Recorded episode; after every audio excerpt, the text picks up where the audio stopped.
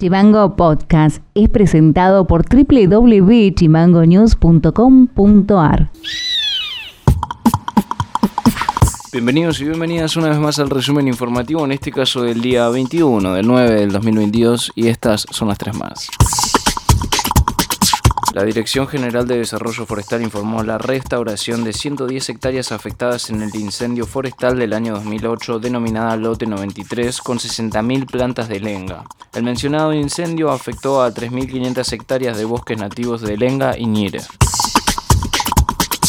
El día viernes, legisladores de la Comisión de Legislación General, autoridades de la Caja de Jubilación y del SUTEF volverán a analizar las dos propuestas sobre el régimen jubilatorio diferencial para el sector docente. ATE también reclama en la legislatura una reforma integral del régimen previsional. El próximo fin de semana, la Secretaría de Medio Ambiente y Desarrollo Sustentable de la Municipalidad de Ushuaia realizará una jornada de limpieza en los barrios Los Morros y San Vicente. El mismo evento realizado el pasado fin de semana en el barrio La Cantera juntó 8 camiones de residuos voluminosos. Noti Audio. Continúa la discusión sobre si gobierno nacional pretende o no terminar con el subrégimen de promoción industrial. Uno de los convencidos de que esto puede llegar a ocurrir es el diputado de Juntos por el Cambio Tito Estefani.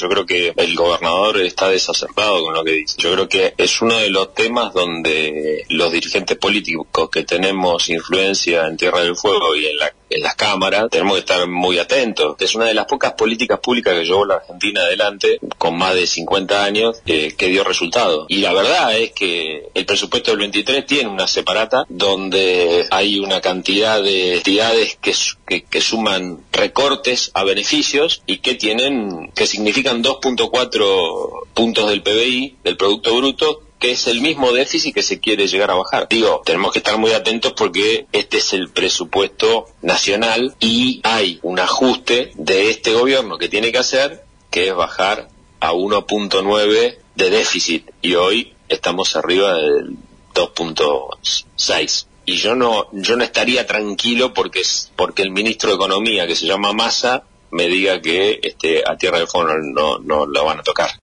Noti Audio.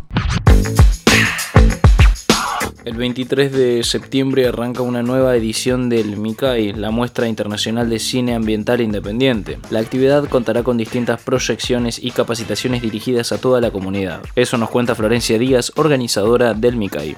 Edición número 11 de la MICAI, que es la muestra de cine ambiental que organiza la Asociación Manequén. Las proyecciones se van a realizar en el polo creativo y los días de proyección van a ser sábado 24, domingo 25 y sábado 1 de octubre. A las 19 horas son el, inicio de todas las, las proyecciones en Ushuaia. Y después también tenemos dos días que son el 28 y el 29 de septiembre a partir de las 23 horas en el bar estudio en Tolwyn. Este año ya es eh, por orden de llegada y hasta que obviamente se, se ocupen todos los, los lugares. Para más contenido, seguinos en Facebook, en Twitter e Instagram como chimango.news. Eso ha sido todo por hoy, nos estaremos encontrando en el próximo resumen informativo. Acordate de seguirnos en Spotify como Chimango News o comunicándote con nosotros a través del 2901 6506 66. Abrazo grande. Chimango Podcast es conducido por Ilian Sánchez, producción periodística Fede García y Martina Alfaro, diseño y redes Mica Orbe.